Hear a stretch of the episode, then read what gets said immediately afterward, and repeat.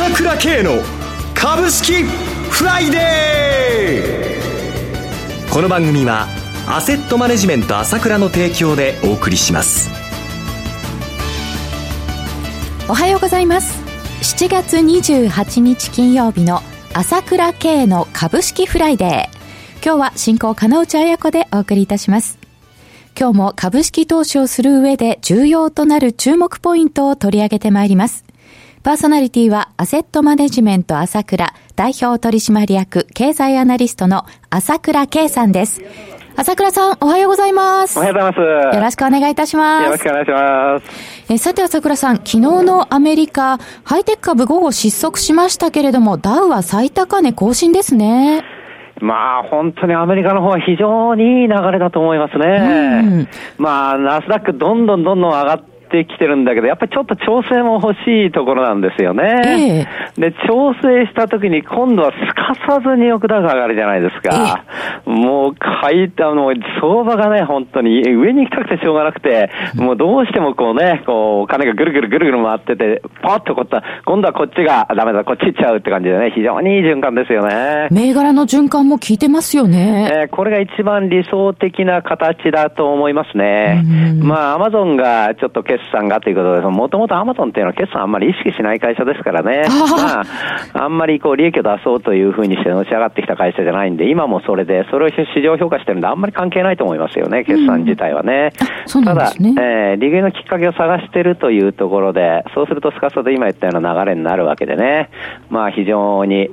日本の夏は暑いけども、うん、アメリカの方は暑いんですけどね。ね本当にあの、そのアメリカ株についていけずに日経平均2万円前後の動き、もう2ヶ月近く続いてますよね。これはもうね、日経平均こうやって主力株やってる人はね、先物を含めてもう欲求不安がたまるでしょうね。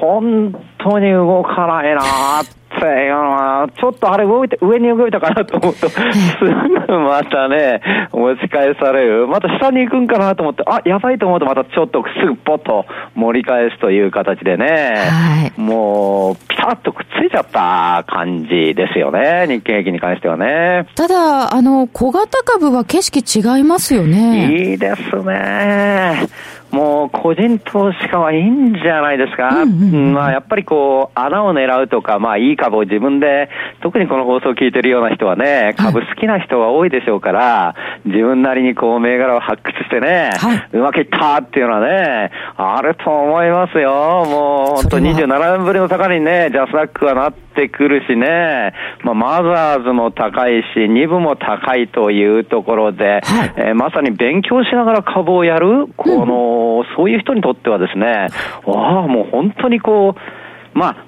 私から言うと当たり前の形が出てきただけなんだけれども、はい、しかしやっと日の目を見てきたということでね、うん、これはいいと思います。いい相場だと思いますよ。なかなかいい環境ということですが、その中古型株の背景についてはまた後ほど伺います。ところで朝倉さん、アセットマネジメント朝倉主催の無料個別銘柄セミナーが8月開催分がもう満員御礼だそうですね。そうなんですね。うん、もう最近はね、結局メルマガでこう告知するとあっという間にもう満タンになってしまって、1日かそこいらで、で、まあ、キャンセル待ちということになっちゃうんですよね。ですからまあ、あまあ、あぜひメルマガの方でやっぱり登録してですね、あの、ニュースを早くということでやっていただければと思います。やっぱり人数も限りもあるし、会場の関係もあるので、どうしてもこうなっちゃうんですけどね。はい。えー、市況解説などもあるメールマガジンですが、長谷川慎一さんのピックアップする銘柄も目の付けどころが鋭いんですね。そうですね。私前にも言いましたけどね、もう長谷川がこうやってこう人気、人気者になるっていうのは当たり前だと思ってるから、はい、もう私はもう過去の実績をよく知ってってるので、えー、だからもう時間とともにますますね、やっぱり注目されるようになっていくということになると思いますよね。これ当然という感じがしてるんですけれども。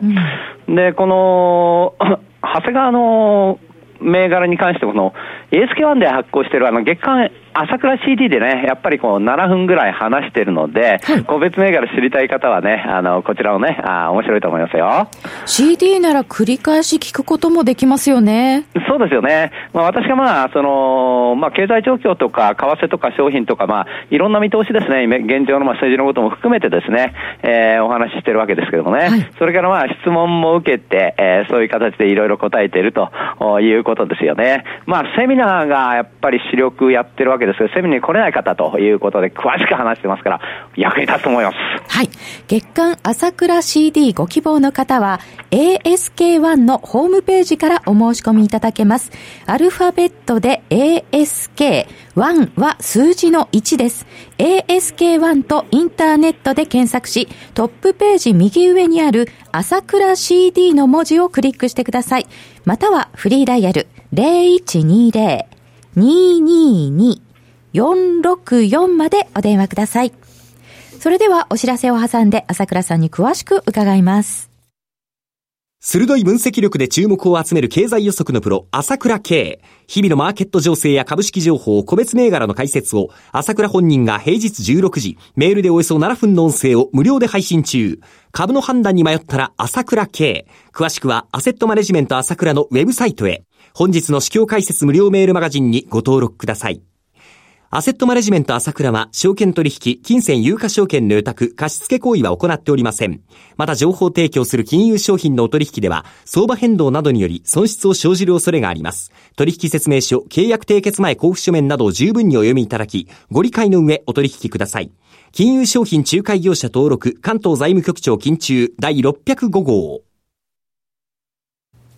さて、朝倉さんが当たり前とおっしゃる中古型株の上昇ですが、その背景、詳しく教えてください。そうですね。今言ったように、こう、絵が違うわけですよね。うん、今年になってもジャスダック23%上がっているわけですよ。はい。で、2部市場は21%。まあ、マザーズも26%、ここは動きますけれどもね、一方の日経平均は5%ですよ。そうですよね。動いてる動いてる。まあ、ナスダック自体が20%ぐらい上がってるんで、まあ、そのパフォーマンスより日本のまあ中小型株はいいわけですよね。うんえー、これ、小型、中型、大型で見てもわかるんだけども、年初から見ると、小型は14%上がってるんだけども、中型10%で、まあ、あ大型6%、日経平均5%というところですからね、一目瞭然ということなわけですよね。ただ私、先ほど言いましたこれ当然というふうに思っているんですよね。はい、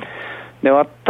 は、まあ、あ本をまあ、かなり書いてますけれども、まあ、3年ぐらい前ですかね、やはりこのことは指摘したわけです。はい、要するに中小型株が安すぎると、うん、いうことは指摘したわけですね。えー、で、それはまあ、アナリストがカバーしてないということが多かったわけですよね。やっぱり日本はね、アメリカに比べてアナリスト足りませんので、どうしても中小型までカバーできない。そうすると、レポートがないと買わないという感じで、中小型株がダメで、それで指数ばっかり買われてしまうという傾向があったわけです。ですよね。はい、で、それがまあ行き過ぎてたということがあって、うん、それがまあ、是正されているわけだけども、今、あ是正されているということで、行き過ぎという考えもあると思うんですけども、全く違ってですね、うんはい、さらに是正されて、中古型株が上に行くという動きと考えていますね。あ、まだまだこの動きは続くと、はい、そうですね。はい、考えてます。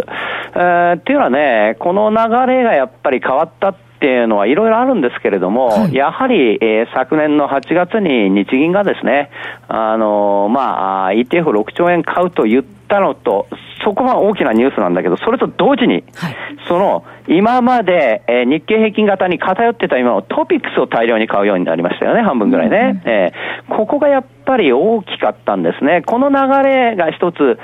こういうことになったのと、それとまあ、一緒っていうわけではないんですけれども、まあ、中小型株に目を向けようということが、この外国人にも、こう、だいぶ浸透してきたし、GPIF なんかも買うようになってきたわけですよね、昨年くる、昨年からね、はい。これがまあ大きいわけですよ。これまであの個人中心と言われてた中古型ですけど、そうです。外国人なんかも買ってきている。そうです。それがまあ大きいわけですよね。うん、で、今話題になっているのは NT 倍率ですね。はい、えー、まあ要するに 日経平均トピックスで割った比率ですけれども、これがやはり明らかにずっと低下してきているわけですよね。はい、今直近で12.3ぐらいな31か32ぐらいなんですけれども、これがまあ、昨年のまさにその日銀がやる手前の8月ですよね。昨年の8月の段階では12.81だったんですよ。だいぶ低下しましたね。そうです。0.5ポイント低下してきたということで、やっとですね、トピックスも買われるようになってきたというわけなんだが、しかしながら、これもまだまだだと思っているわけですね。はい、って言いますのは、もともとこう、その、指数ばっかり買うっていうんで株価が歪んできちゃったわけだけども、これがそもそも始まったっていうのはやっぱり ETF ばっかり買うっていう流れもあったんだけども、やはり日銀が初めて、えー、この ETF を買い始めたというぐらいのところから大きくやっぱり変わってきてるんですよね。で、日銀が初めて、あの、ETF を買うって言ってるのは、まあ、黒田さんの前ですね、白川さんの時ですけどね、2010年の12月なんですよ。はい。えー、その時のこの NT 倍率っていうのは11ぐらいなんですよ、大体。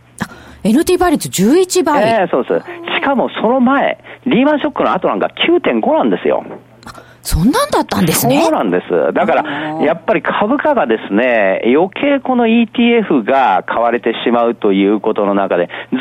っと歪みが膨らんできて、昨年の8月まで膨らみ続けてきたわけだ。えー、それが今訂正されつつあるわけだけども、まだまだですよ。まだまだ。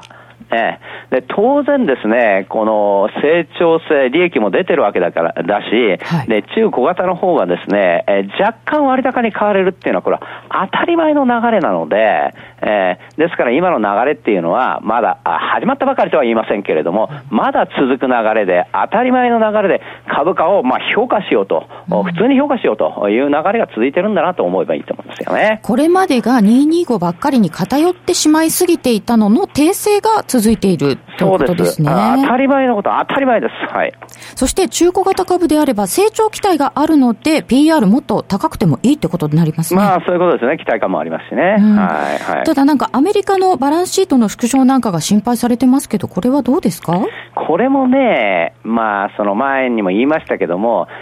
イエレンさん自体が天気が乾くようにやるって言ってんだから、はい。えー、で、今、金利の引き上げ確率がですね、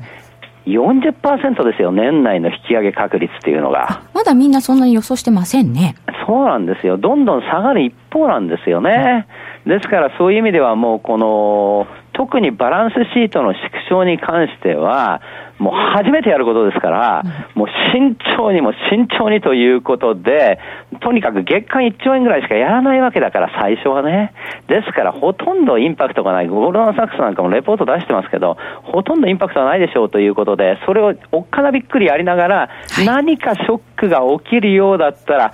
すぐさまその量を減らすとかですね。で、金利は上げないしですね、企業業績はこれだけいいのに、もう金利は上げないということで、これ悪くないわけですから。そんな中なら心配ないとも言えそうですね。そうですね。はい。本当に。はい、そろそろ番組もお時間が迫ってまいりました。お話はアセットマネジメント朝倉代表取締役経済アナリストの朝倉圭さんでした。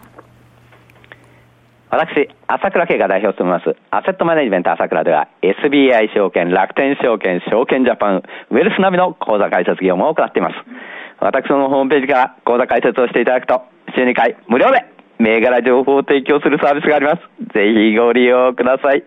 それでは今日は週末金曜日、頑張っていきましょう